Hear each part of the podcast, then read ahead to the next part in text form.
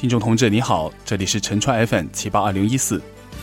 今天节目一开始讲个小笑话哈，肯定你前几年听过，就说一个贫困县听说要摘帽了，却老大的不愿意，就让我们再贫困几年吧，没了贫困县的福利，我们就真成贫困县了。呵 呵还有一条旧闻说，十七个国家级贫困县上榜百强县。哈，当然了，这百强县的评比也挺呵呵的，不过还是反映出有些地方在贫困县、百强县这两个方向上都争取曝光率啊。而昨天、今天召开的中央扶贫开发工作会议提到了，二零二零年我国现行标准下农村贫困人口实现脱贫，贫困县全部摘帽。是的，全部摘帽。离长者在十六大上提出的全面建设小康社会的截止时间，二零二零年只剩五年了，剩下的贫困县该有向人民交代的紧迫感了。再不能守着优惠政策的扶手不愿意放开，总要学会自己走路嘛。毕竟国家也再也不能用基本小康来掩盖落后人群了。相比于低水平的、不全面的、发展很不平衡的基本小康。那全面小康自然是高水平的、全面的、发展平衡的，每家每户都小康，这是没得商量的。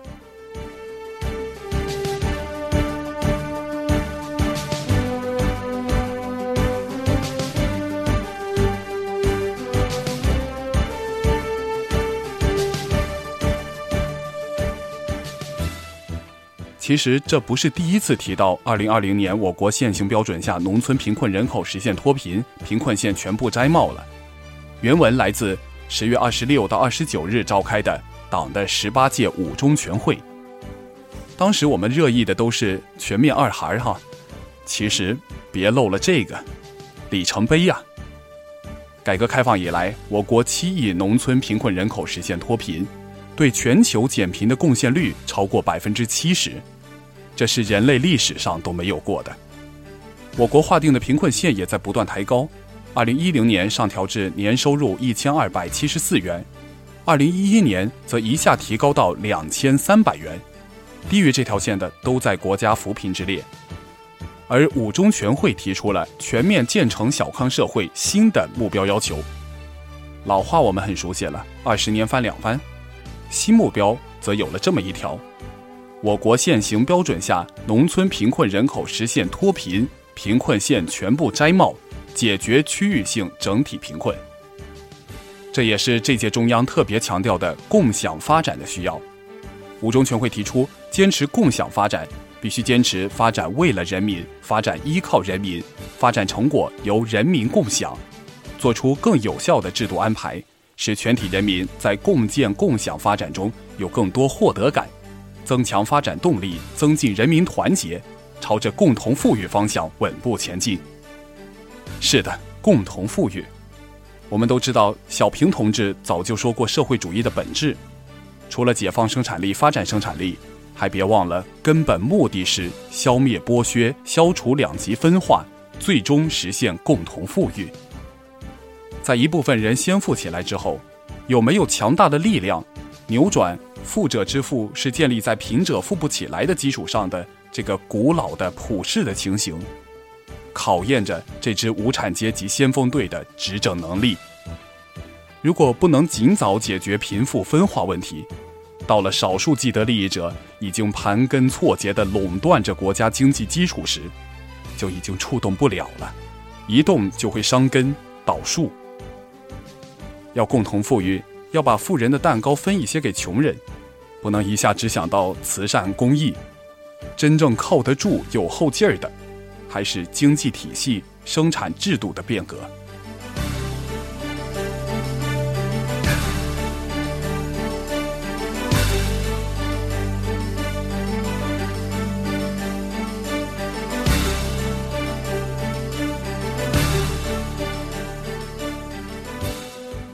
几天前，我的朋友圈里。很多同事朋友都在分享，我和畲族是有缘分的。习大大和闽民族群众脱贫致富不得不说的故事，这是一条吹风消息。没多久，新闻联播就播出了中共中央政治局会议审议通过关于打赢脱贫攻坚战的决定。在说到脱贫攻坚这四个字儿的时候，我感觉有些陌生，又有些熟悉。对了，以前常听的是扶贫攻坚，现在的攻坚战可是要彻底脱掉贫困了。你体会一下。在前面的吹风消息里提到，一九九八年九月，福建省政府批文确认。原牧羊民族经济开发区为省级开发区，并更名为福安畲族经济开发区，成为我国唯一以民族名称命名的开发区。一九九九年六月，习近平同志调研时说，畲族开发区与其他地方的开发区不同，不在大城市近郊，不是交通枢纽，也没有港口。在这种条件下，开发区要根据民族地区的实际，立足地方资源优势，发展高优农业和农产品加工业。等条件成熟了，再发展工贸旅游业。正是循着这一思路，开发区成了双向开放，也就是对内对外同步开放，和双向开发，也就是资源市场同时开发的示范平台。看到“牧羊”这二字，我一下子想起了今年夏天接到的一个电话。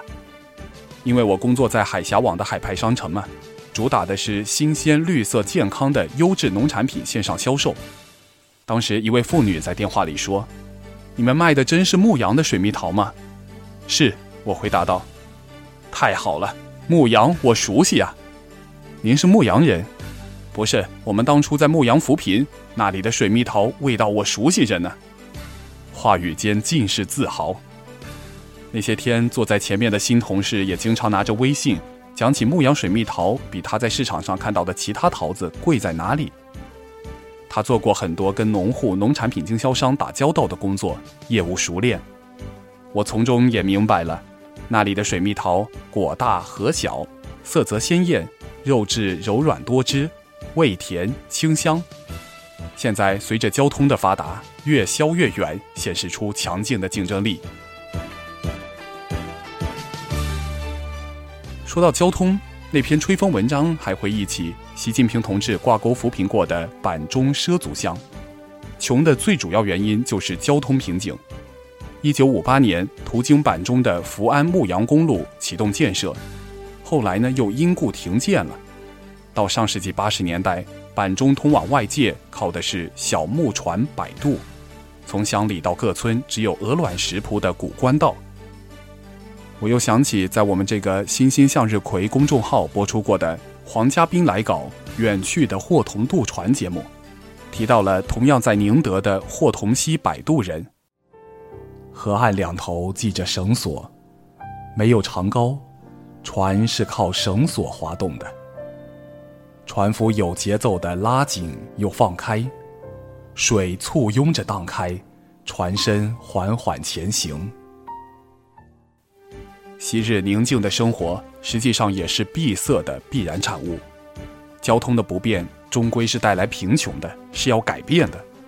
我这位回宁德做了乡镇干部的旧日舍友，也正在用自己的实际工作推动这项改变。这是习大大奋战过的地方啊！滴水穿石，接续传承。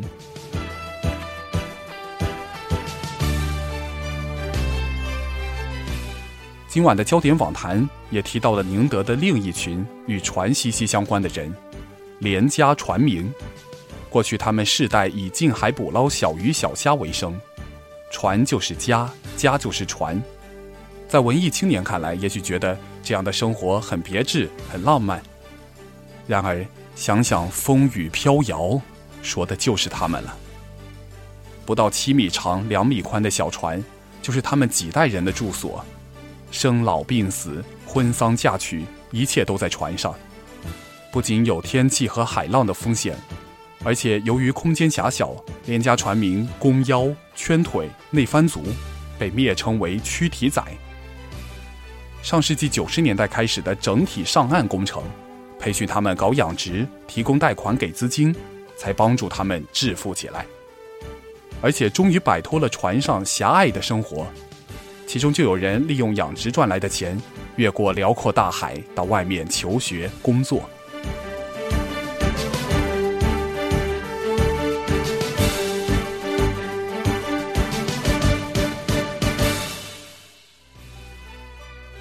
在政治局会议后没几天，就是今天，新闻联播标题里出现了这样振奋人心的话：“脱贫攻坚战冲锋号已经吹响，全党全国咬定目标，苦干实干。”今年的中央经济工作会议还没开，这次扶贫开发工作会议就成了五中全会后的第一个中央工作会议。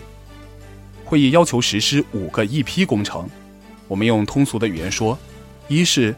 发展生产脱贫一批，有劳动力的人就立足当地资源就地脱贫；二是异地搬迁脱贫一批，一方水土养不起一方人的就搬迁，摆脱环境条件造成的先天不平等；三是生态补偿脱贫一批，生态特别重要和脆弱的，就让人们做护林员也能挣钱；四是发展教育脱贫一批。没文化、没技术的，就教会他们，让他们拥有致富的钥匙。五是社会保障兜底一批，丧失劳动能力的，就靠国家办。这才是精准扶贫，变大水漫灌为滴灌。我们新兴向日葵公众号里也说过，为何梁山越扶越贫的反面例子，靠不断的财政输血、捐款输血，不能从根本上改变当地的生活方式。如果我们真的为他们好，还是应该找准贫困的病根，对不同的贫困地区、贫困家庭用不同的办法，让他们有依靠自己持续致富的不竭力量。